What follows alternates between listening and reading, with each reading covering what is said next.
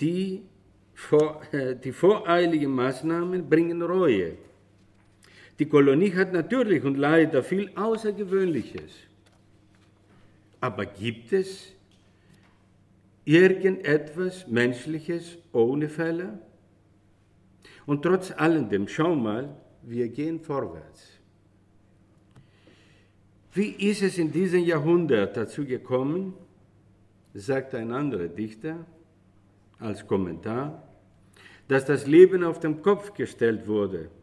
Wir haben es, wie haben es das Schicksal und die Jahre so weit gebracht, dass du die Warnungen eines Dichters nicht gehört hast. In der Tat, die Warnung des Dichters wurde ignoriert und die Reformen ausgelesene, überzeugte Wächter und Diener der Weltherrschaftselite, der Wirtschaft, der Banken, des Finanzkapitals, des Marktes, sind am 23. April 2010 eingeladen worden und gleich haben sie mit ihrer chirurgischen Arbeit angefangen, die bis heute noch nicht zu Ende gegangen ist.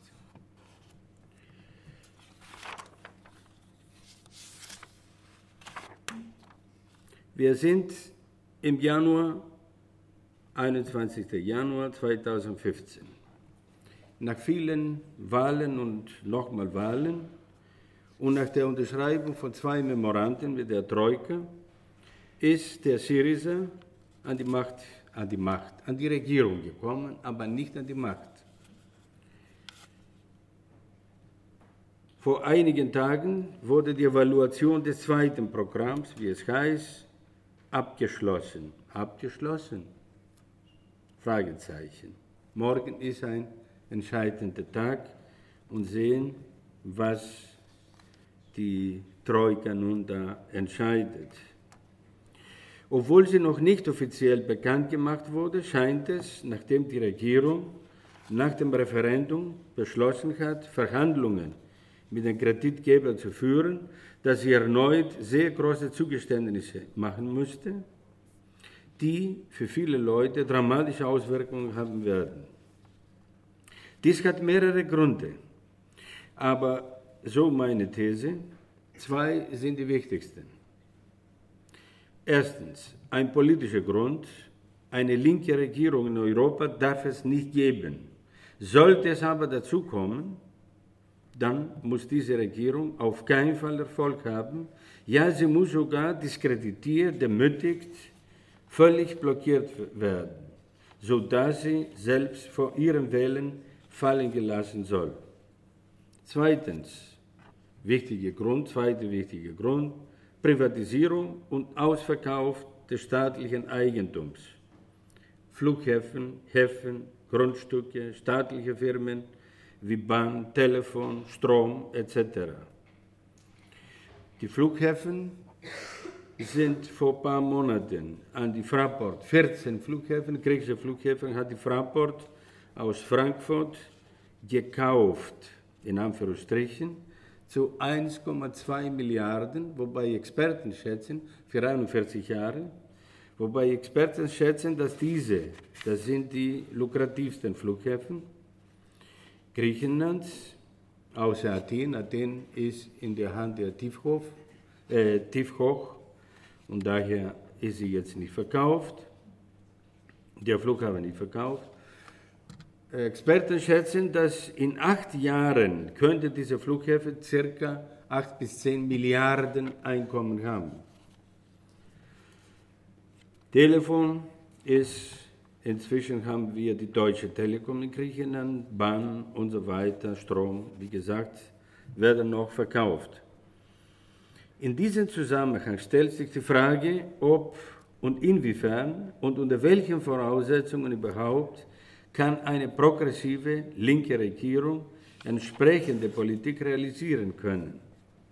Das heißt, unter Bedingungen eines entfesselten Kapitalismus mit verschärften Zügen eine Klassengesellschaft, die auf Prinzipien beruht wie bekannterweise Eigentum, Ausbeutung der Arbeitskraft und der Natur und des Menschen von Menschen, Hierarchie, Gewinnmaximierung, Konkurrenz, Antagonismus, Wettbewerbsfähigkeit, allmähliche Domestizierung der Lebenswelt der Menschen und ihre Umwandlung zu Ware und natürlich, wenn die herrschenden Ideen, zurzeit jedenfalls, nur die Ideen der herrschenden Klasse sind. Und nicht zuletzt das neoliberale Demokratieverständnis, welches heißt, lautet marktkonforme Demokratie. Kanzlerin Merkel hat neulich gesagt, wir leben ja in einer Demokratie und das ist eine parlamentarische Demokratie und deshalb ist das Budgetrecht ein Kernrecht des Parlaments. Und insofern werden wir Wege finden, wie die parlamentarische Mitbestimmung so gestaltet wird, dass sie trotzdem auch machtkonform ist. Eine knappere eigentlich Formel wie, eine, wie ein monumentales, für ein monumentales Missverständnis ist kaum vorstellbar. Die Demokratie soll sich nach den Märkten richten, die gerade dabei sind, die Demokratie nachhaltig zu verachten und zu beschädigen. Völlig im Sinne von Hayeks, der Demokratie, schreibt er, wäre besser gedient, wenn alle Staatsangestellten oder alle Empfänger von öffentlichen Unterstützungen vom Wahlrecht ausgeschlossen wären. Karl Polanyi, der die Genese der Marktgesellschaft oder genauer gesagt der selbstregulierenden Marktes vor allem in seinem Handwerk The Great, The Great Transformation geschrieben hat, hat uns eigentlich schon früh genug zu verstehen gegeben, was auf uns kommt.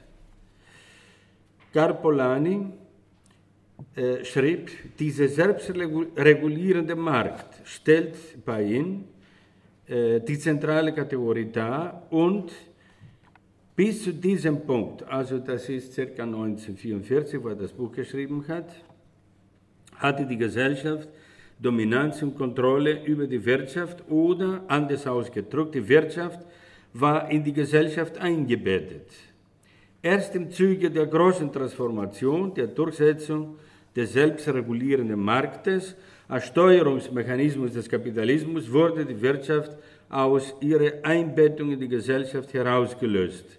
Nach Polanyi begann sie sogar, diese zu dominieren und nach ihren Gesetzmäßigkeiten neu zu strukturieren.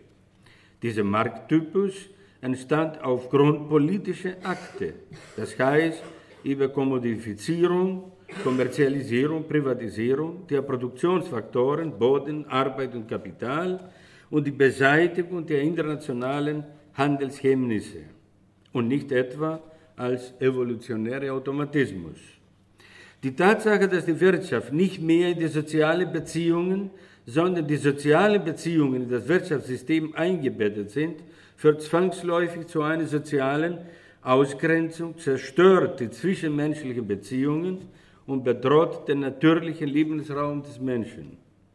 Die Hypostasierung der Wirtschaft und des Marktes und ihre Erhebung zu höchsten Werten an sich führt menschliche Gesellschaften zu, eine, zu einem Teufelskreis, der Dimensionen einer Tragödie annimmt, die als angebliche Gesetzmäßigkeit nicht zu verhindern sei. So oder anders, die neoliberale Ära hat sich wie eine Pest weltweit verbreitet und droht mit einer epochalen Wende. Sie produziert und setzt enorme Potenziale von Unsicherheit, Ohnmacht, Deklassierung, soziale Ausgrenzung, Arbeitslosigkeit, Armut, Ungleichheiten und Irrationalität frei. Vertraute Strukturen, Solidargemeinschaften, Werte, Verhaltensweise und Lebensstrategien erodieren und leisten keine Sicherheit mehr. Jahrhundertlange Kämpfe für eine Ordnung der Demokratie, der Freiheit, der Solidarität und der Gerechtigkeit werden in Frage gestellt. All das gilt nicht nur für die entwickelten kapitalistischen Länder und großstädtischen Ballungsgebiete, sondern auch für Länder der Peripherie im Allgemeinen und insbesondere für den ländlichen Raum. In dieser Situation des Übergangs von einer Tradition in die Moderne werden alte Strukturen aufgelöst, aber keine neuen entstehen, zumindest nicht gleich. Die subjektiven Strukturen sind allerdings beharrlicher gegen die Veränderungen und befindet sich somit in einer Ungleichzeitigkeit zu den objektiven Bedingungen. Krise, Kritik und konkrete Utopie. Drei Thesen, eben für das, was äh, der Titel sagt. Erste These, Krise als Gefahr oder Chance. Nach der Krise ist vor der Krise. Die Tradition der Unterdrückten belehrt uns darüber, dass der Ausnahmezustand, in dem wir leben, die Regel ist. Wir müssen zu einem Begriff der Geschichte kommen, der dem entspricht. Dann wird uns als unsere Aufgabe die Herbeiführung des wirklichen Ausnahmezustandes vor Augen stehen. Walter Benjamin in seinen historisch-philosophischen Thesen. Aus dem Griechischen stammt das Sprichwort, Nichts ist beständiger als das Provisorische, ουδέν μονιμότερον του προσωρινού. Krise beinhaltet gleichzeitig Gefahr und Hoffnung auf tiefgreifende Veränderung von Verhältnissen, die sich gegen die Verwirklichung einer konkreten Utopie stellen. Zwar werden Krisen als Zerstörung und Bedrohung verstanden, aber sie können auch eine Chance für die Realisierung einer konkreten Utopie verstanden werden. Außerdem ist gesellschaftliche Transformation immer mit Krisen verbunden, obwohl Krise eigentlich etwas Akutes, Provisorisches bedeutet, kann man feststellen, dass die menschliche Geschichte überfüllt ist von aufeinanderfolgenden und zusammenhängenden Krisen. Woran das auch liegen mag, der Zustand Krise ist zu einer Beständigkeit geworden. Die Krise, ob sie als unvermeidliche, metaphysisch angehauchte Apokalypse oder als konsequentes Ergebnis einer historisch konkreten gesellschaftlichen Formation, nämlich der industriekapitalistischen betrachtet wird, hat sie bei uns äh, eingenistet und droht zur Normalität unseres Lebens zu werden. Die Modernität, schreibt Henri Lefebvre, verläuft nicht mehr ohne Krisen. Die Widersprüche, schreiten mit, verrichten ihr Werk mangels der radikal revolutionären Negativität, die dem ursprünglichen Marxischen Projekt zufolge das Leben verwandelt hätte. Mehr noch, die Krisen nehmen zu, der Abstand zwischen ihnen wird kürzer, sie verallgemeinern sich, werden zum Normalzustand. Jeder Sektor, jeder Bereich tritt in eine Krise oder macht sie durch. Allen Verleugnungsstrategien zum Trotz scheinen diese mehrförmigen Krisen für die Modernität konstitutiv zu sein. Sie gehen in deren Bewusstsein, deren Bild, in deren apologetische Projektion mit ein. Am Ende gelten sie als produktiv, sogar denen, die sie leugnen. Als konstituierende Momente der Lebenswelt und Erfahrung des Menschen können Krisen Reaktionen und Widerstände hervorrufen, die entweder eine Überwindung, eine Transformation und oder Katharsis der krisenhaften Situationen oder eine defensive bzw. passive Haltung zu folgen haben. Wo aber Gefahr ist, wächst das Rettende auch. Von, der griechischen Begriff, von den griechischen Begriffen Krinin bzw. Krisis, Kritikie und Kriterio stammen die Begriffe kritisieren, Krise, Kritik und Kriterium. Krinin hatte ursprünglich die Bedeutung von beurteilen, einschätzen, untersuchen, entscheiden, kritisieren, aburteilen, verdächtigen, annehmen, meinen, kommentieren, wobei in allen diesen Fällen eine systematische Begründung anhand von Kriterien und ein kämpferisches auf Streit ausgerichtetes Moment implizit waren. Analog hierzu bedeutet Krisis einerseits Beurteilung, Urteil, Stellungnahme, Einschätzung, Untersuchung, Entscheidung, Meinung, Urteilsvermögen, aber auch ein extrem zugespitztes Moment, welches unmittelbar vor einem radikalen, subversiven Ereignis zu verorten ist und dessen Vollendung und Entfaltung eine völlig neue Situation bewirkt. Es ist vielleicht interessant zu wissen, dass schon Hippokrates aus Kos, der Vater der Medizin, circa zwischen 460 und 377 vor Christus, äh, in seinem medizinischen Krisebegriff Aspekte impliziert hat, die für unsere Diskussion von Bedeutung sein können. Die Krise, schreibt Hippokrates, tritt bei Krankheiten immer dann auf, wenn die Krankheiten an Intensität zunehmen oder abklingen oder in eine andere Krankheit übergehen oder überhaupt ein Ende haben. Unabhängig davon, ob man Krise als positive Möglichkeit der Überwindung von Notlagen oder als Bedrohung von existierenden und positiv bewerteten Situationen begreift und sie einzudämmen versucht, ist man auf Kritik angewiesen. Die Umwandlung der Krise in Chance und Hoffnung setzt sowohl die Bewusstwerdung der Krise als solche als auch Kritikfähigkeit voraus. Die Diagnose und das Verstehen, die Bewusstwerdung der Krise werden uns der Verwirklichung einer konkreten Utopie näher bringen. Das Krisebewusstsein wird handlungsrelevant durch die Kritik, unabhängig davon, ob wir Krise als eine positive Möglichkeit oder eine krisenhafte Situation als Bedrohung verstehen. Wenn wir feststellen, dass sich etwas in Krise befindet, bedeutet es vor allem, dass etwas überholt ist, alt und darf nicht mehr existieren. Als seine Stelle, an seine Stelle muss etwas anderes, Neues kommen. Kritik ist somit nichts anderes als die Praxis dieses Ausdrucks, dieser Einschätzung. Der Bedeutungszusammenhang von Krise und Kritik ist historisch nie ganz verloren gegangen. Nach Umberto Eco gibt es mindestens zwei Bedeutungen des Wortes Krise. Und diese Doppelsinn geht zurück auf die Bedeutung des Wortes Krisis in der griechischen Antike. Einmal im Sinne der Gesundheit, Ausbruch oder Umschlag einer Struktur, zum anderen im Sinne von Instabilität. In Weiterführung seiner Gedanken unterscheidet er zwischen Politikern und Intellektuellen in Analogie zu den zwei unterschiedlichen Krisen. Der Politiker schreibt Eco, der die Inflation bekämpfen muss, die, Öl, die Ölkrise oder die Krise der Wertvorstellungen, welche Verbrechen oder eine korrupte, inkompetente Verwaltung produziert. Dieser Politiker also will eine Krankheit des sozialen Körpers heilen und eine gewisse Ordnung wiederherstellen, die nicht unbedingt die alte, überlieferte Ordnung der Dinge zu sein braucht. Im Gegensatz dazu muss der Intellektuelle Krisen produzieren, auch dort, wo es noch keine gibt.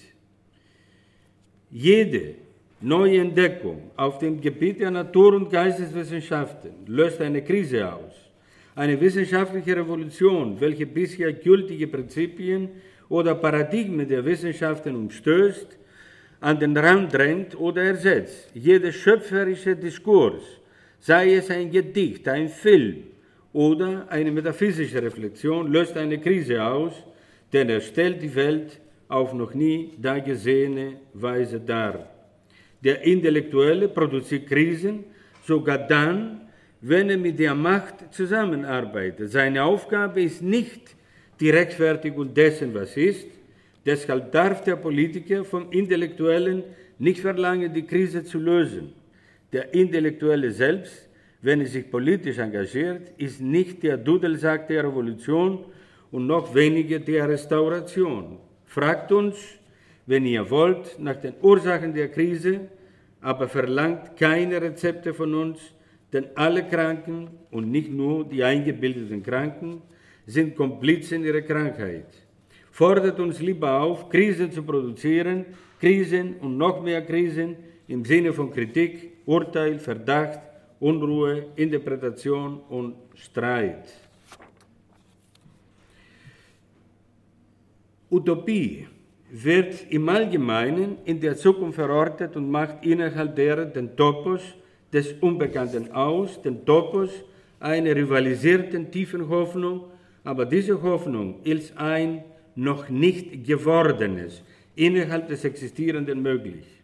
Wenn wir in der Utopie jeden Versuch, die Gegebenheiten zu überwinden, jeder Versuch, die vorhandene Realität mit ihren Mängeln in Frage zu stellen, verstehen und wir uns etwas vorstellen, was jenseits dieser Realität zu verorten ist und sie überwindet, dann müssen wir die Utopie positiv beurteilen als den Ausdruck einer stabilen menschlichen Tendenz, sich selbst und seine Grenzen zum Positiven zu überwinden. In diesem Sinne verschiebt das utopische Denken ständig die Grenzen dessen, was möglich oder denkbar zu sein scheint. Das utopische Denken befindet sich in Konfrontation zum Realismus, insofern als es davon ausgeht, dass für die Veränderung, die Verbesserung des Existierenden Ziele und Kriterien zugrunde gelegt werden, die sich jenseits des Existierenden befinden und ihre Projektion auf die Zukunft ausgerichtet ist. Konkrete Utopie in diesem Sinne, nach Ernst Bloch also, heißt eine historisch existente Möglichkeit. Krise und aktuelle Lage in Griechenland. Im Schleuder der Krise oder der Mythos von Sisyphos als Realität in Griechenland. Griechenland gilt seit Jahrhunderten als das Geburtsland der Politik, der Demokratie, der Freiheit, der Philosophie, des Logos, der Ästhetik, der Kunst, der Kultur, Zivilisation und so weiter. In den letzten Jahrzehnten, wo das Reisen für die Mehrheit der Bevölkerung der sogenannten westlichen Zivilisation eine Selbstverständlichkeit geworden ist, bewunderte und lobte man es aufgrund dort vorherrschender Gastfreundschaft und seine beinahe, äh, Entschuldigung, beneidenswerte Lebensform, bei der die Menschen arbeiten, um zu leben und nicht umgekehrt. Das alles auf den Superlativen. Und nun, was ist plötzlich passiert? Und alles hat sich ins Negative gedreht. Griechenland ist zum Sündenbock von dem Rest der Welt geworden. Selbstschuld? Jein kann man sagen. Ich will aber das nicht weiter ausführen. Was ich bloß mit sagen will, ist kurz auf, und wir können die Diskussion dann ein bisschen äh, vertiefen in diese Sache mit der Krise und so weiter. Die sozialen Folgen der Krise in Griechenland. Wie ich schon sagte, seit Anfang 2019 haben wir eine total verrückte Situation in Griechenland, wo wir tagtäglich terrorisiert werden, beschimpft werden, demütigt werden, bedroht werden und so weiter, ist eine Kolonie geworden. Es gibt keine, keine Souveränität oder keine selbstständige Politik in Griechenland. Im Allgemeinen, alles muss vorher die Troika äh, kontrollieren. Wirtschaftskrise, Arbeitslosigkeit, Armut, soziale Exklusion. Ich kann hier äh, nicht viel erzählen. Die Zahlen sind äh, solche, die einem Schock äh, verursachen.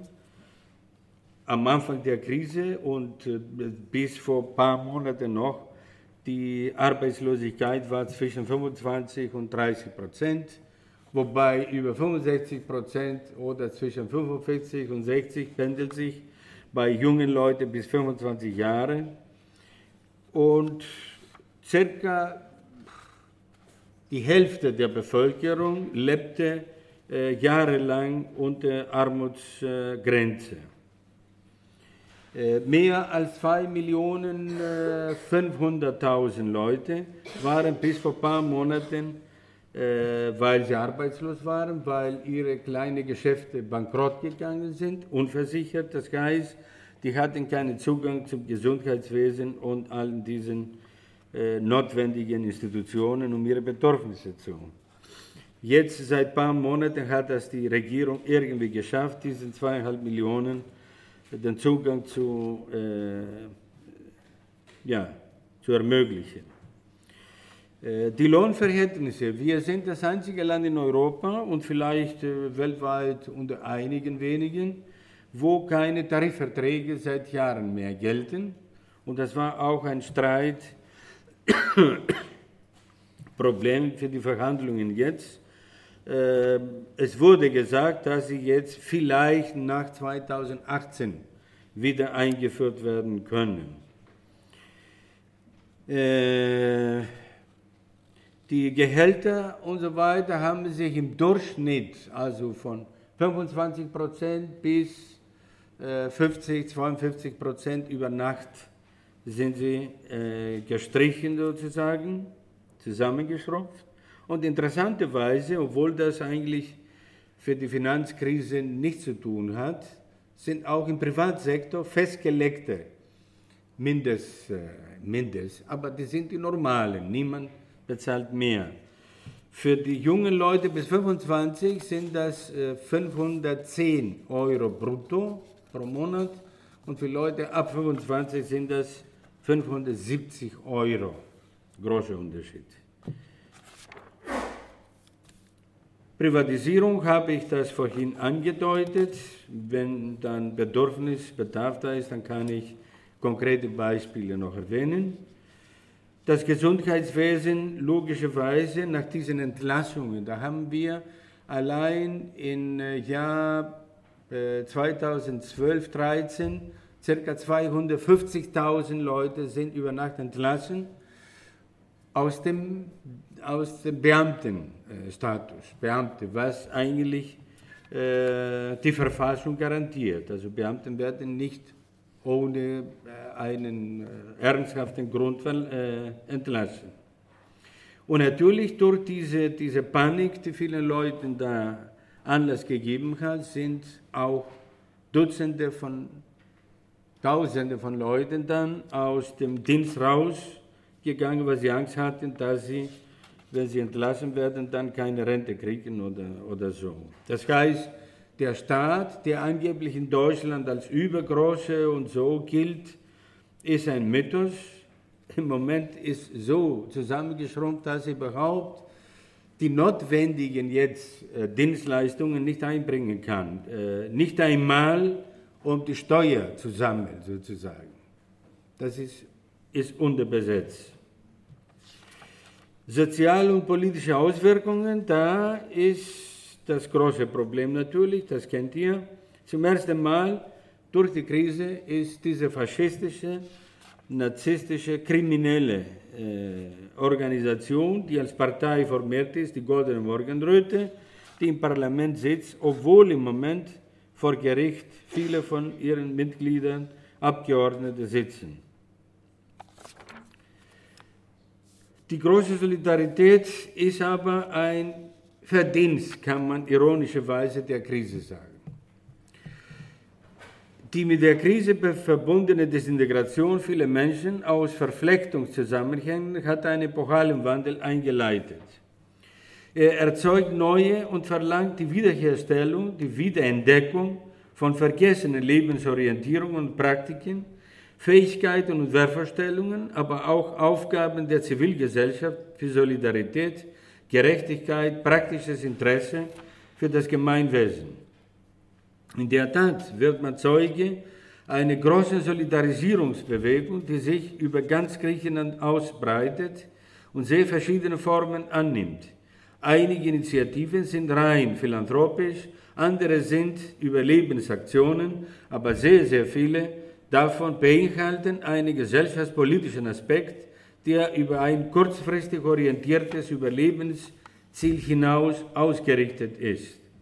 Die Projekte reichen von kommunalen Suppenküchen, Kleiderkammern, genossenschaftlichen Supermärkten, Gemeinschaftsgärten und landwirtschaftlichen Kooperativen über kostenlose Bildungs- und kulturelle Angebote, medizinische Ambulanzen solidarische Krankenhäuser und Apotheken mit ehrenamtlich tätigen Ärzten, Apotheken und Pflegepersonal äh, bis hin zu Tauschbörsen, lokalen genossenschaftlichen Währungen, eine von entlassenen Journalisten selbst organisierten unabhängige Zeitung und eine von Arbeitern übernommene, bankrott gegangene Fabrik in Thessaloniki, die in Selbstverwaltung funktioniert und produziert, äh, Gebäude oder Hotels, das habt ihr letztes, letzte Woche hier gehört, die besetzt worden sind und Flüchtlinge beherbergen. Diese Handlungsinitiativen und noch mehr ersetzen die abgebaute Sozialpolitik und stellen eine Sozial- und Gemeinwesenarbeit dar, die von der Zivilgesellschaft initiiert wird, meistens ohne jegliche Hilfe von staatlichen Institutionen. Diese Handlungsinitiativen haben etwas Eigensinniges und Eigenständiges und praktizieren kleine, wichtige Schritte in Richtung einer konkreten Utopie als eine historisch existente Möglichkeit. Meistens sind sie auf lokaler Ebene aktiv und gestalten somit das lokale Gemeinwesen jenseits des Festhaltens an überkommenen Handlungs- und Einstellungsmuster. Äh, Einstellungsmuster. Sie versuchen Optionen der Existenzsicherung, der sozialproduktiven Teilhabe und der kollektiven Entwicklung zu bieten. Es ist eine Form der aktivierenden Zivilsozialpolitik, die sozial und ökologisch zukunftsfähige Problemlösungen und die Beteiligung der Menschen in den lokalen Gemeinwesen fördert. Wenn wir die menschliche Geschichte, die gesellschaftliche Transformation als einen kontinuierlichen Prozess von Krise verstehen, wie, sie, wie ich vorhin erwähnt habe, den Ausnahmezustand nicht als Ausnahme, als etwas Provisorisches, Vergängliches, sondern als die Regel können wir die gegenwärtige Krise auch als historische Chance für eine gesellschaftliche Erneuerung begreifen. Dankeschön.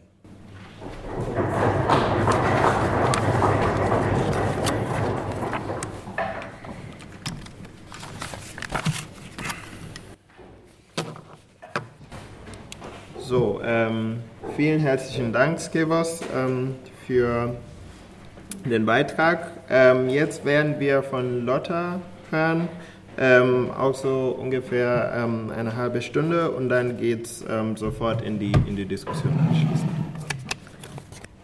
Is this working? Yeah.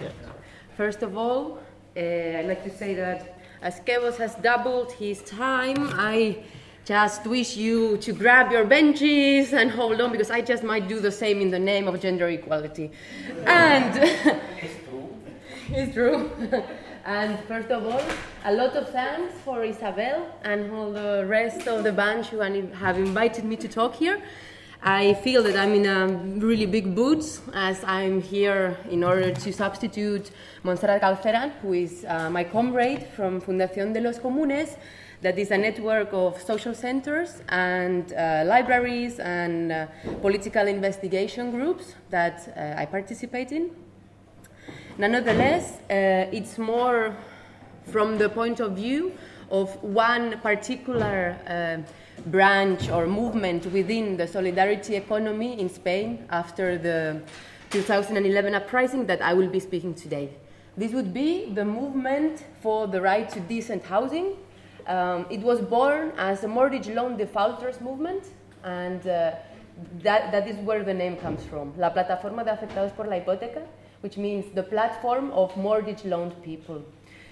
But two years after it was born, in 2009. In 2011, as you all probably know, there was um, a synchronized, networked uprising in the plazas of Spain after the the so-called Arab Spring, and this uh, made the movement immediately wider.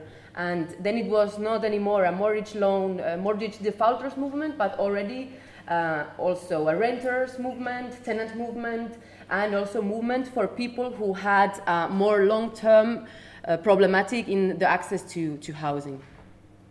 So uh, as I know uh, that you have been treating the question of solidarity economy, uh, I would just like to propose a certain way of understanding this concept from, um, from what is our political practice in the housing movement. Because solidarity economy, as I understand it, is only one part in um, what would be the wider, um, wider informal economy active in any given territory. Okay, so uh, as informal economy, we understand uh, the economy that is unmediated by uh, municipal, local, state, or extra statal dispositives.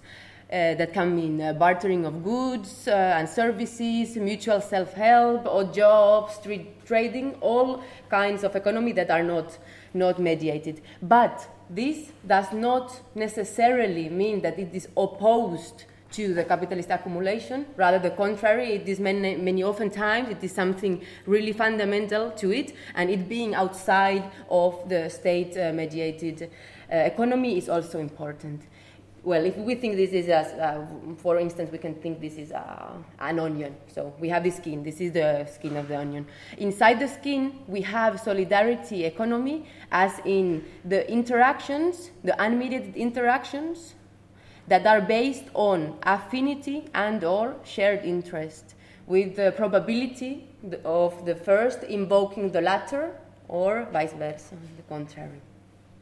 But this also can be divided into different layers because we can have uh, a solidarity economy that is either distributive of commons or product, productive of commons, okay?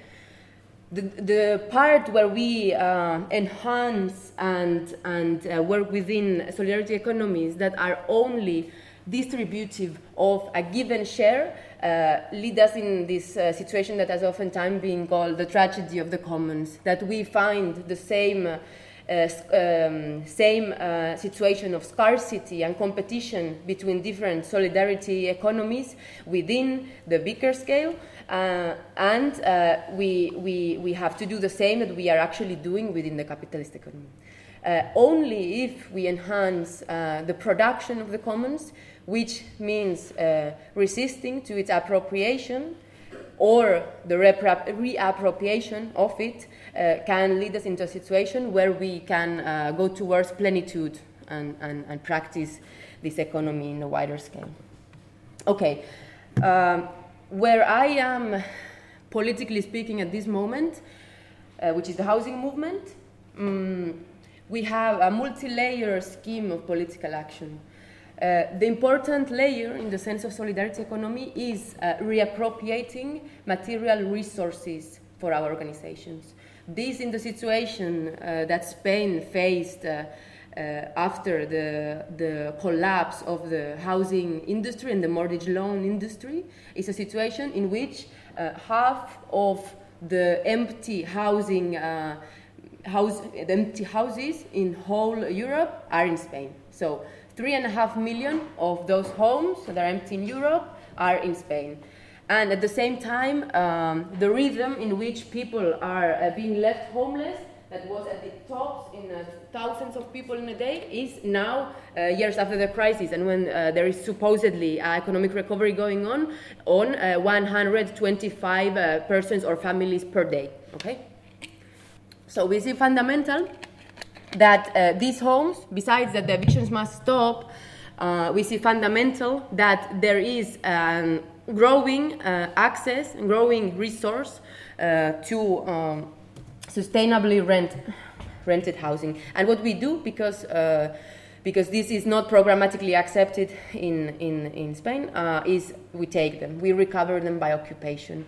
But not only we occupy them, we move forward a campaign that demands that these buildings should be put in a wider scale social housing use and that that should not only be done to the buildings that we have already occupied but all the buildings that belong to the banks that have been rescued by public money as in public debt so this is a little bit bit the point of view from which I will talk about the municipalist movement. This is really a double challenge because um, I am outside, I, and I have a privileged uh, point of view of analysis because I belong to this other network of, of political investigation that is uh, very much involved in what was the municipalist. Uh, is, uh, was and was in the beginning the municipalist movement. And uh, that means that my point of view is obviously critical of what is happening at this moment in the municipalist movement. Um, and I, I try to, at least uh, in what time we have now left, uh, give some schematic uh, uh, big lines of what I hope that we can continue to discuss tomorrow in the workshop.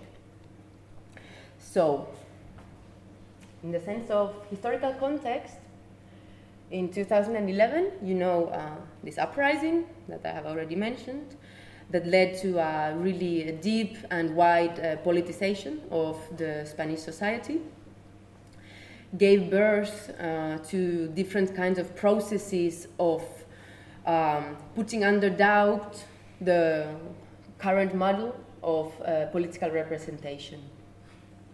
One of them was Podemos, that started uh, in, the, in the European elections. Uh, but what we will be focusing now, while we see Podemos moving into the statewide sphere of representative politics later on, but we will now uh, focus on the municipalist movement. Why? Because the municipalist movement has a much more uh, radically democratic uh, thesis on its, on its basis, as, as its basis, on one hand, and on the second, because if we compare roughly Podemos and the municipalist movement, the latter is the one that has been capable, capable in maintaining uh, at least some level of movement behind it and not converting itself really quickly into uh, uh, what could be seen as mm, new left, but following the same, um, same idea of representation and of party form. Okay. it was in, in the summer of 2014 when in Madrid a big meeting was gathered and all the movement of the city, from the environmentalists to the feminists to the housing movement to the local barrier movement, education, healthcare movements, were invited to scheme together uh, what should be done uh, a few years after 15M had already gone by, and the most effervescent uh, feeling of mobilization had come to an end, and there was also a certain feeling of, of tiredness. Uh, there, there was the high point of uh, getting somewhere with continuous mobilization was reached, so to say.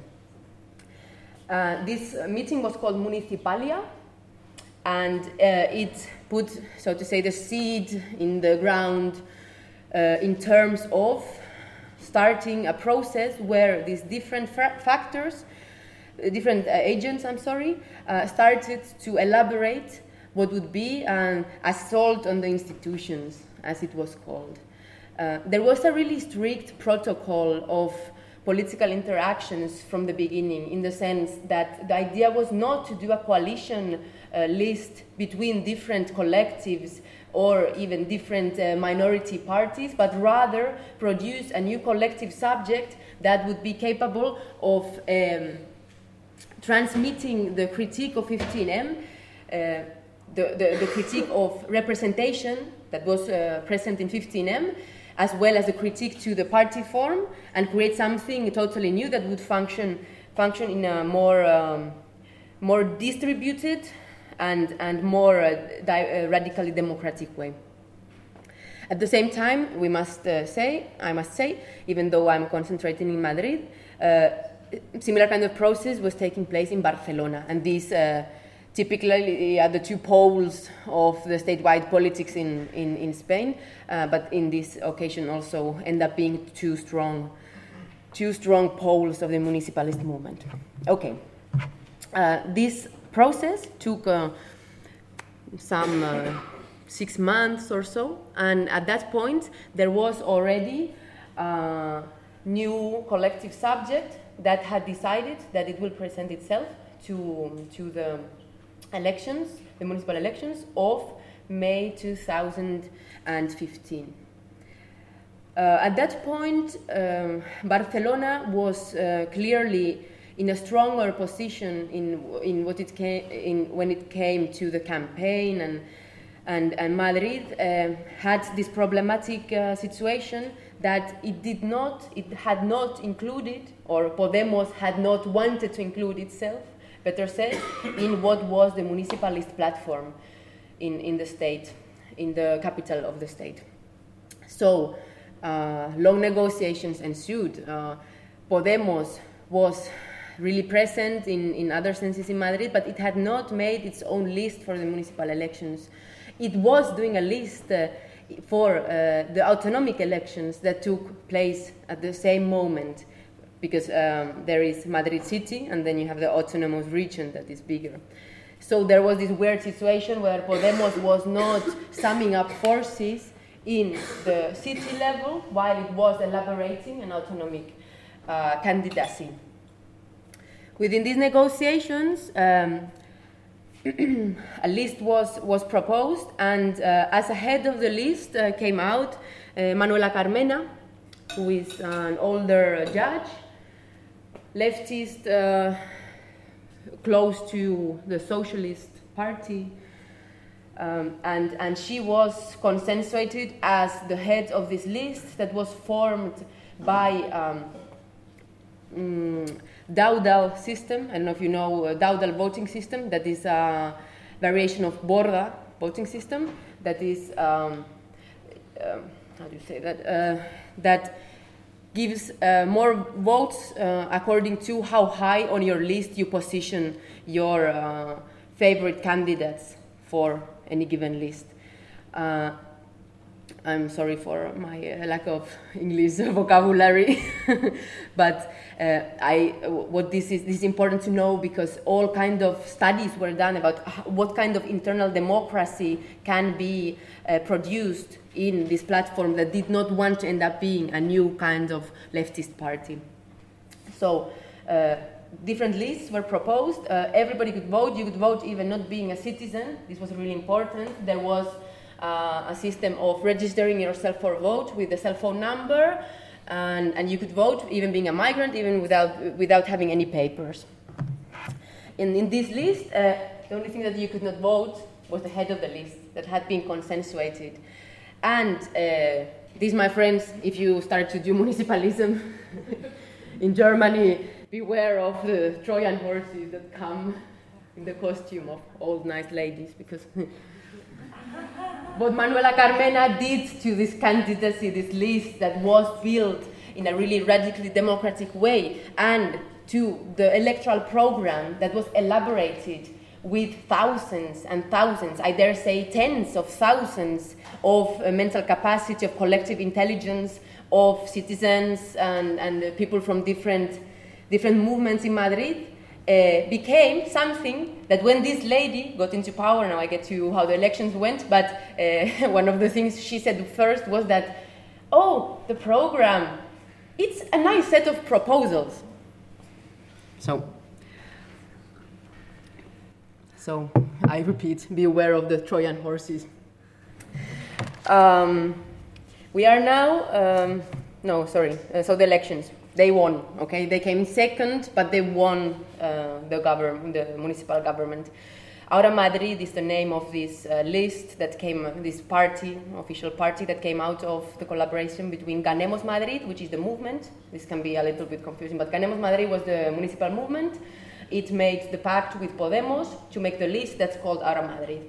Okay, and they came second in the elections in the May of 2015 uh, first one was Partido Popular, the Conservative Party, uh, but as it did not have uh, the majority, uh, the absolute majority of votes, it could not form government, and uh, the ball was passed to Ahora Madrid, who had um, finally the support uh, in the investiture vote by the Socialist Party, but not a pact, eh? just a vote to, to govern in minority. This is the first time in 24 years that Madrid is not governed by the Conservative Party. So it was a really important landmark. And at this moment, two years later, we are in the halfway point of this legislative term, and it's uh, already uh, something that really can be. Um, uh, it's a moment that something really can be said already about what is happening. Okay, I try to be brief. This time thing is really not for me, but I try to be really brief. Um, what is coming out from this legislature? um, lots of corruption cases of Partido Popular, the Conservative Party, as somebody enters to the invest in, in institutions that have been in the hands of a conservative right-wing party for more than two decades, uh, things just start popping out. Just uh, uh, there have been lot of uh, lots of cases in that sense. Uh, that is one effect. Uh, the second effect is that the traditional left party Izquierda Unida, the United Left, uh, has come to a really strong crisis due to this, due to this uh, legislature term of, of Ahora Madrid. This means a certain regeneration of the left, but we must remember that that was not what Ahora Madrid was supposed to be. It was not, not supposed to be regeneration of the representative left, but something that would put under doubt really radically the whole representative system and uh, instead of creating mechanisms of small participation of the citizenship, really distribute powers to the different districts, to the citizens who live in different districts. Um, so a lot of what was in the program uh, that was uh, elaborated collectively has, uh, thanks to who ended up being the mayor, and thanks to the system of selection, uh, selecting uh, the heads of different governmental areas by hand. So uh, she, Manuela Carmena, the mayor, would also choose who is leading which area. Uh, has been just uh, a lot of discourse, or if you want, cultural wars. So different kind of um, representation of what is happening in the city uh, with no material advances or structural changes in what uh, the municipal uh, poli politics are. There is, uh, there is in, the, in the background still the really strong obedience to the alliance of uh, the institutions with the banking sector that they are not even putting under doubt. Uh, and when we are talking about city like Madrid, that is actually not even a city in the sense of a territory where people live in. It's a conglomerate of uh, multinational enterprises. It's a point of uh, continuous flow of uh, global capital, production of global capital. Um, the municipal uh, government has not been able to critique or change anything in the dynamic of it being so, and uh, the production of plus value for the city project being based on a production of super events or more construction of housing in a situation where Madrid is full of empty homes. And this is, uh, this is especially hurtful, painful for us in the housing movement because um, while we have expertise of more than six years of exactly how the housing crisis was created, knowingly, deliberately created in Spain. Uh, the, this government has not been interested in hearing our voice, given that it is a government that we have, uh, in a way, uh, put into the power as a movement, um, has led into a situation um, of, like, uh, there's a saying in, Sp- in, Spanish that if you have a, this rope that you are all the time pulling, and the other one is pulling also. So they want us to be nice and, and they are doing uh, different procedures to exclude us from, from uh, our position as the first, first and foremost uh, mediators between the citizenship and the banks in a really uh, chaotic uh, situation. Uh, while only things that they are giving to us are meetings where a lot of talk happens, but we are not able to put forward the program that that la PAH, the housing movement, created uh, many years ago. Manuela Carmena um, has also uh, criminalized strongly the, the housing movement and especially uh, the practice of recovery by occupation of, of, of the buildings. How much time do I have? Ten. Ten. Okay. Um, there is a really close relationship from the beginning of this legislation between the head of the municipal government and Bankia, which is one of the most important nationalized uh, banks. Um, but the question about uh, putting, uh, reappropriating uh, buildings owned by this bank that we consider that have been paid by the public money and putting them into uh, use of social rent uh, have not advanced during the two years in any substantial way. Um, there is a situation where uh, the government is being ridiculed, so to say, by this bank with promises, but they don't mind it really. Uh, they have created, uh, first and foremost, uh, one um, dispositive for, uh, for managing the situation of really urgent uh, housing crisis that is almost humanitarian. It's called the Office of Intermediation of Housing Issues that first uh, only accepts people who have uh, mortgage loan, so doesn't accept excludes completely people who are in the rent market or the people who are most marginalized and cannot even access to rent. We have critiqued this many times, and we have uh, uh we don't have an antagonist position. We didn't have uh, any. Um, way of putting ourselves frontally in front of this, this government from the beginning. We have offered our expertise and our knowledge for this, this government, but it has been um, it has been turned away while they prefer keep on doing what has been during these last 10 years generally the tendency in the new European left which would be uh, the externalization of social issues to entrepreneurial uh, ONGs uh, NGOs, sorry. And, and, this is a big problem, a really big structural, structural problem, because we see now that they are, for instance, uh, giving money to one uh, entrepreneur uh, NGO that's called Provivienda, that we in the housing movement are fighting against because they evict people also for not pay, paying their, their rents. Um, I think um, lot has been said uh, about participation. I just leave uh, things, two things on the table that we can consider more in the workshop tomorrow that have to do a lot with, with the relationship that the movements uh, maintain today with the new uh, government in, in, in Madrid, the municipal government, which would be the ethos of participation, um, the creation of set of of activities uh, which can, for example, be that when Plaza España, which is a central place in, in Madrid, was remodeled, uh, there was an internet portal where you could uh, choose between three possible projects for this area. Or uh, that you can have in your local district a place where you go and you write what you want to do in the area and you deposit it in a box. Or when the gay pride is now coming into town in Madrid, you can go to the um, municipal house and you can participate in making the big uh, gay pride flag.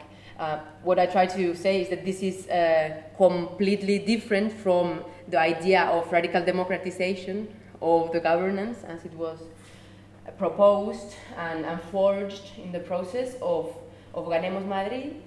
And here, in, in more theoretical terms, there's a big difference between representation and delegation. There was an idea in the in the really ba- uh, re- the base of this this um, municipalist movement that it will not be representative of, but delegated by the movement, and this is what is not happening. The problem of participation is one. Second one is the so-called uh, feminization of politics. I don't know if you have heard this term, but uh, it has been really uh, strongly present in the whole campaign and, and afterwards in the construction also of the transnational and um, uh, and city the, linking the cities uh, organization of the different municipal municipal platforms. Uh, it is what Raquel Gutierrez, who is a Mexican feminist, calls uh, add women a mix kind of uh, idea that you add women to the normal mix of representative politics, you mix it up a little, and then you will have something that supposedly is completely different. Well, it's not working like that. Uh, the feminization of politics, I, what the idea was when we started using this term, was that uh, because of the historical and social conditions in which we women have lived and have been formed as women, we have a privileged point of view, if you want, uh, of knowledge of saying uh, how the debt governance is affecting the reproduction of life in the cities, how the spaces be remodeled, how the common uh, goods should be uh, distributed in a certain area, uh, and so on and so on. So it's not a discursive, it's a material question. Uh, and it doesn't even mean taking power, it means distributing power. And uh, this uh, bad use of this term, as it would be just like a new phase for the old representative politics, have reached a situation that I would, uh, frankly speaking, already start to call the feminization of governance. So, or if you like, if you have read the book of Isabel, uh, the feminization of governance and precarity. And I think I don't have any more time, but uh, what I would like to also talk maybe in the questions for tomorrow. Is the question of how the theme of participation versus democ- radical democratizations and the getting rid of the party form, the representative uh, system in the form that we have it at this moment, how the feminization of politics are present in all the debates about, uh, that are maintained um, within the big network inside of Spain, but also uh, internationally between different cities. Uh, last weekend there was an international seminar held in Barcelona that was organized by Barcelona en Común, which is the municipalist platform in Barcelona that was called Fearless Cities. Okay, there were people from all over the world that are in a similar kind of um, political challenge of trying to bring uh, democracy to the closest possible institutional instance. And um, these questions were present there, but what is not being addressed to, uh, is not fully addressed or it's not addressed profoundly enough, is the question of what has happened to the rupturist politics that was proposed. Uh, let me explain. I see faces of what.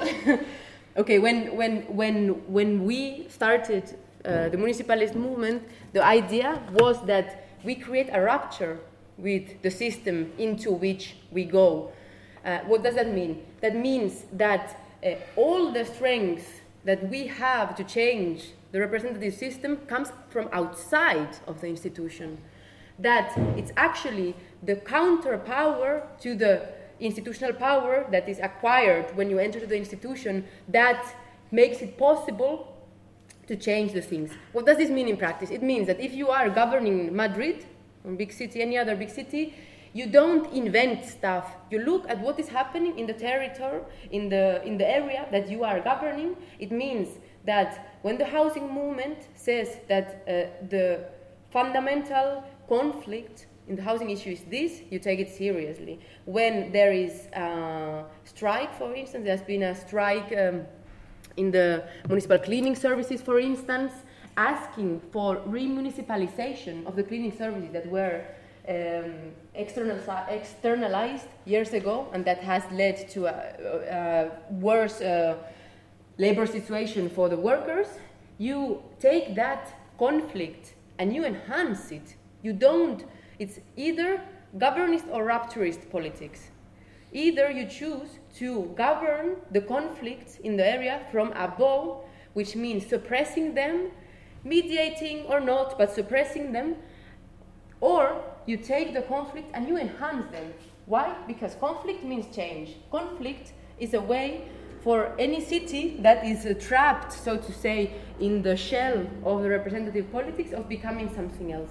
And without conflict, there will be no change in any of the cities.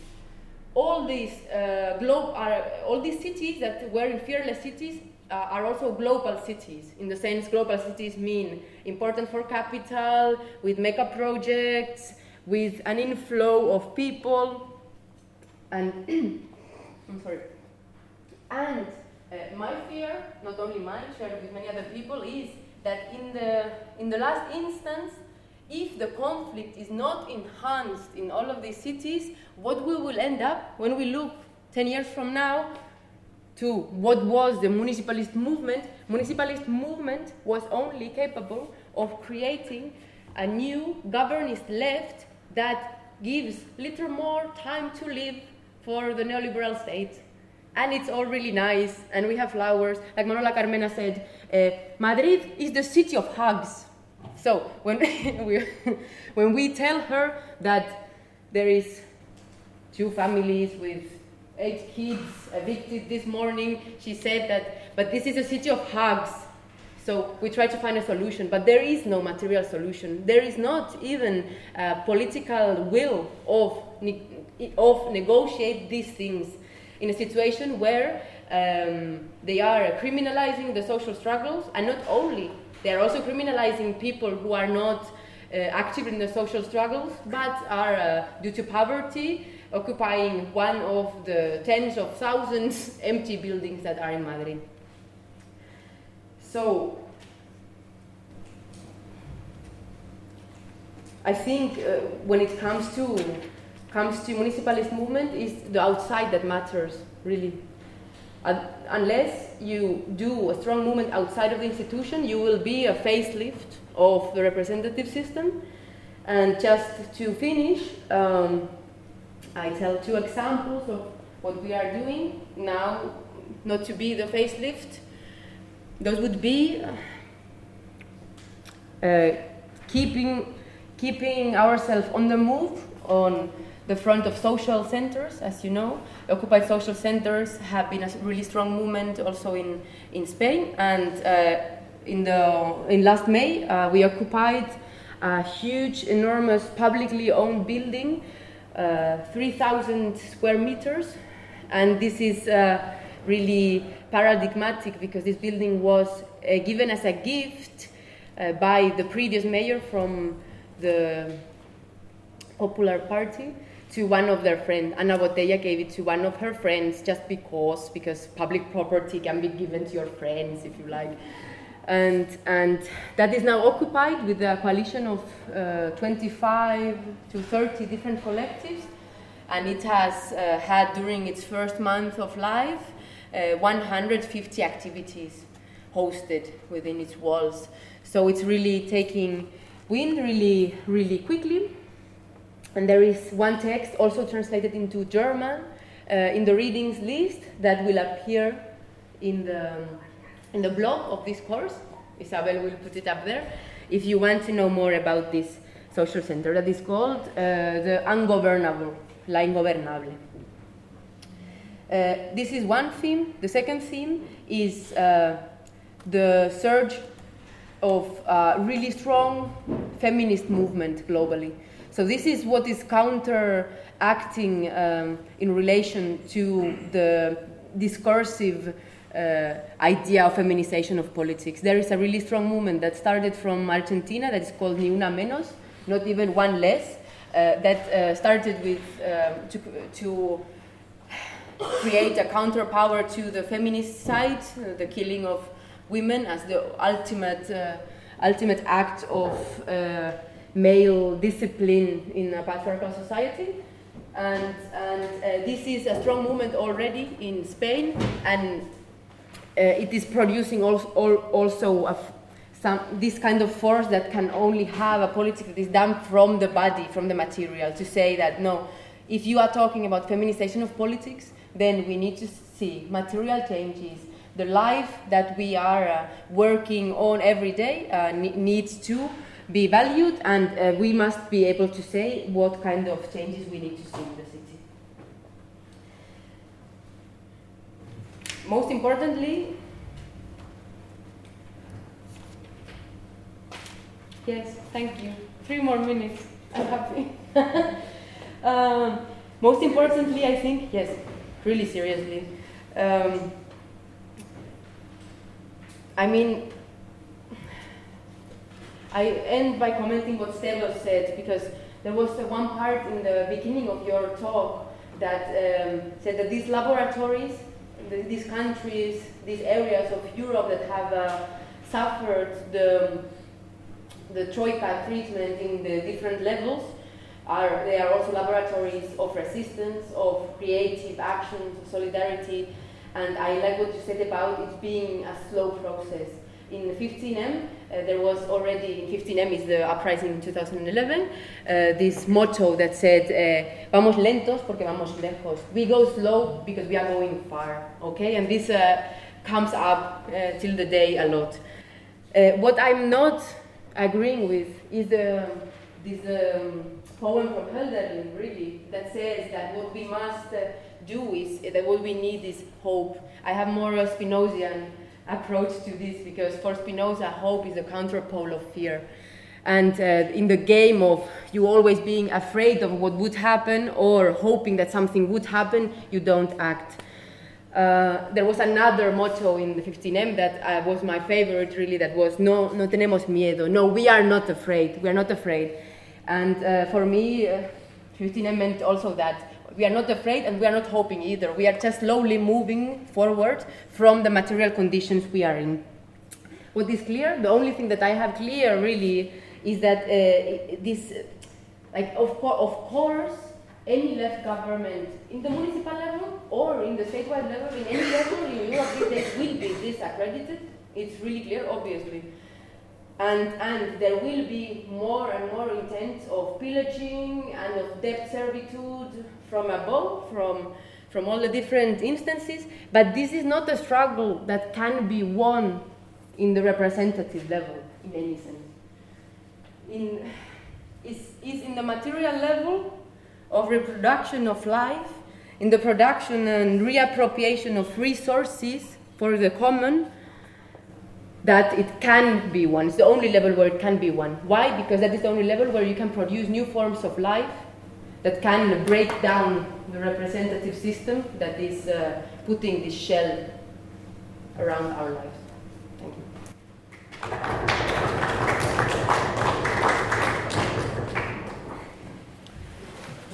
So, ähm, vielen Dank, Lotta, für ähm, deinen Beitrag.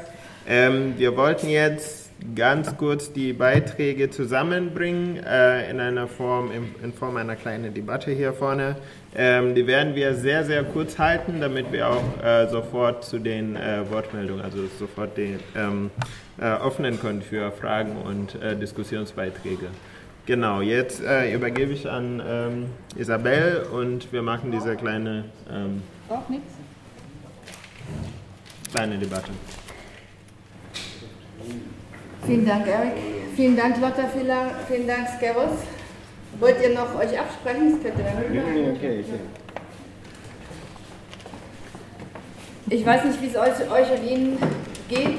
Mir fällt es ein bisschen schwer, äh, das zusammenzuführen und ich will, das, äh, ich will es ein bisschen versuchen, aber nicht möglichst kurz machen und das verbinden mit, mit ein, zwei Fragen, um dann äh, ins Plenum zu gehen und nochmal vielleicht ähm, Nachfragen zu stellen. Die Verbindung, die ich ziehen würde, wäre, ähm, dass Gavos aufgehört hat, zum Schluss, als er auf die solidarischen Ökonomien zu sprechen kam, äh, mit, einem, mit einer Bemerkung fast die, die, den Link zu, zu machen zu unserer ersten Veranstaltung letzte Woche, nämlich zu sagen, ganz klar, unambivalent zu sagen, sie ersetzen den abgebauten Sozialstaat oder die abgebaute Sozialpolitik und es sind Praxen solidarischer Ökonomien ohne den Staat. Das hast du sehr betont. Ja. ja? Äh, wir waren letztes, eigensinnig hast du gesagt und so weiter. Und ohne Staat heißt slash ohne Partei. Dann haben wir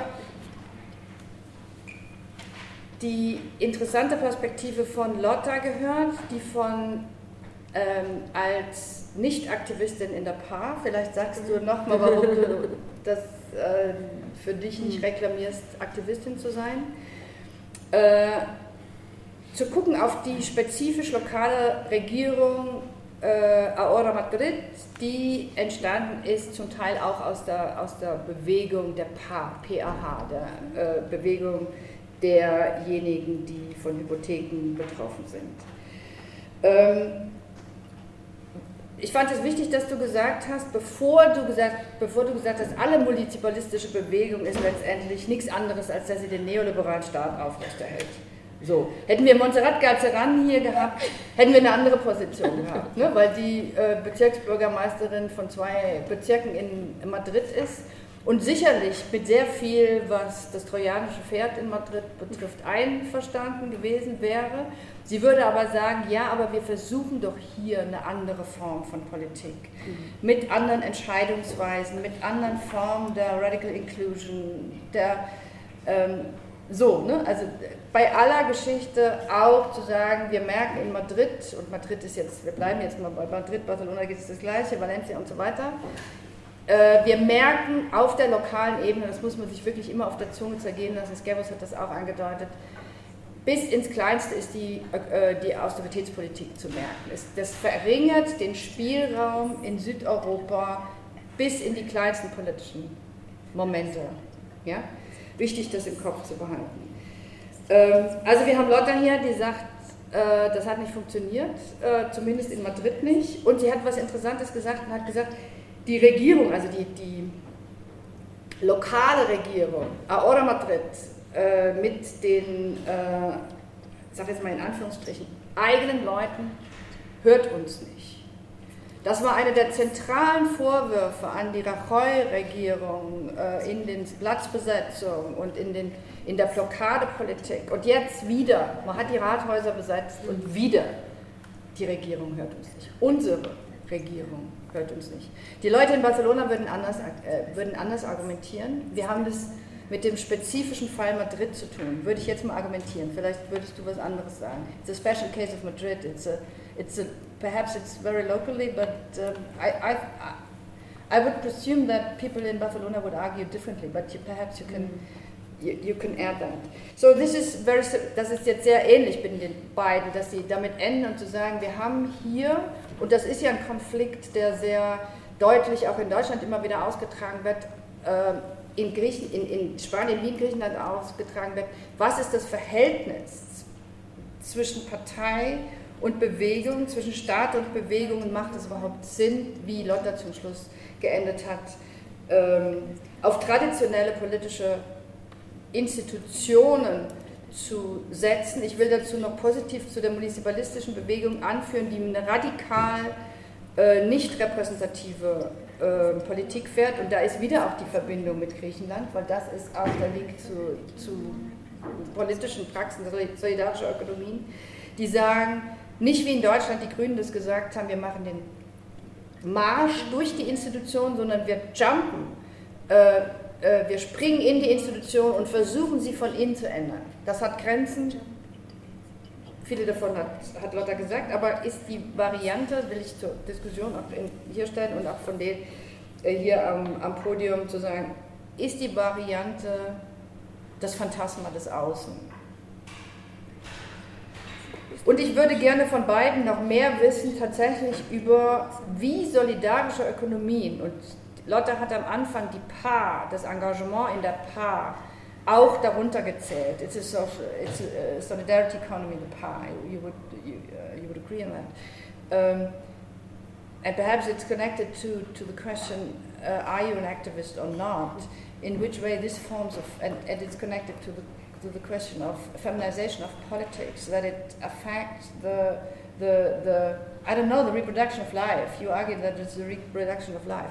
And in which way is, and can the reproduction of, is it an old thought of feminist thinking again to fantasize that reproduction, uh, politics of reproduction are in an outside. What? A bit pro- provocative question.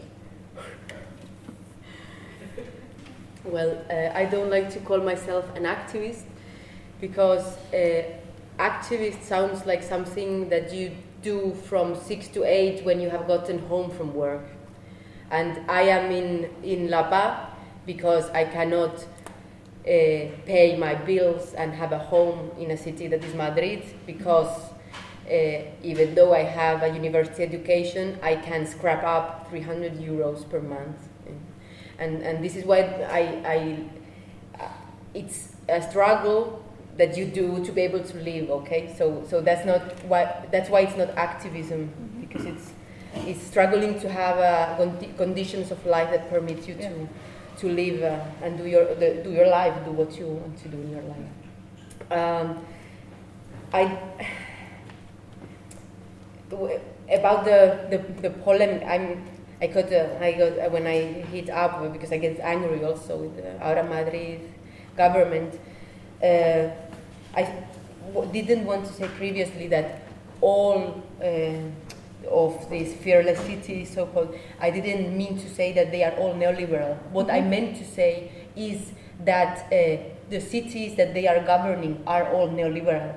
We are all neoliberal. Neoliberal is a production of sub- uh, neoliberal. Neoliberalism is a production of subjectivity, a production of social order, and we are all neoliberal. I am neoliberal. You are neoliberal. I mean, what I wanted to say is that all these cities, um all these cities are built for the needs of the global capital, and these are, they like it or not, the conditions that they face when they go to the municipal government. Now the question is if they notice or not. Ahora Madrid was built to notice that it did it was based on a really fine, really profound analysis of what governing a global uh, city means in the sense of production and flows of global capital in many different senses. And then uh, Manuela Carmena was brought in and uh, she uh, just uh, told that this uh, document that had been worked for months by thousands of people was a list of proposals. So this is where my anger comes from. Obviously, the situation is different in every city. There is a different uh, process and there's different outcome in all of the cities. the comparison between Madrid and Barcelona would be that in Barcelona the, sit- the process in itself was actually less democratic in the sense that it was not so wide, it didn't include so many movements, uh, but actually with the less work on the radical democratization of its own inner uh, structure, it actually got further, farther, how you say that, in, in, in, in what has been uh, its um, relationship with the different movement. But that is uh, in, in Barcelona, it's not uh, as idyllic that uh, Ada, as the head of, of, of this, this government, uh, easily gives the, the idea. There is also conflicts, uh, for instance, a really strong conflict with the, the um, migrants, uh, who, the sans papiers, who uh, sell uh, their stuff on the street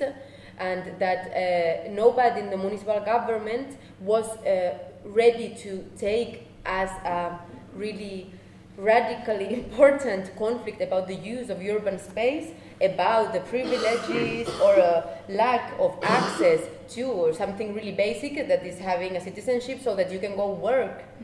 Uh, but rather, they adopted uh, this uh, again this governist uh, approach of, of uh, repressing what was an uprising of, of the top manta sellers, as they are called. So uh, this same pattern in the different levels in different areas, it comes up in all the cities. In many senses, uh, there is much more. Uh, there is a basic line in uh, the Barcelona Común government that acknowledges the necessity of having urban conflict to uh, move things in the institution. This is something that Ada Colau, because as uh, you probably know, Ada Colau comes from La PAH.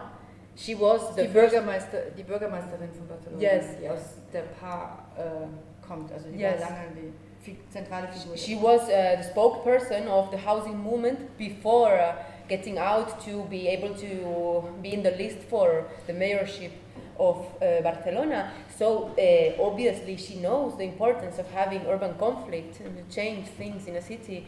But uh, obviously there are some things that go beyond even that. I mean, uh, Catalonia, the whole Spain, we are living in a white supremacist country, in a white supremacist Europe, and obviously there are some issues that are still too conflictual too deeply questioning uh, the ba- basic line. Anyway, what I want to say is that. Or I didn't want to come out as saying that uh, the, the governments are neoliberal more than anyone of Yeah, us. yeah. And it's a process of try and error. and all all victories are all, always partial victories, right? But yes, I, I feel the need in the midpoint of this legislature of being legislation term to be really critical about what is happening because uh, now is the time. If we wait even one year more, we are doing the critique in the campaign for the next municipal elections, and then we are doing the work for somebody else. Yeah.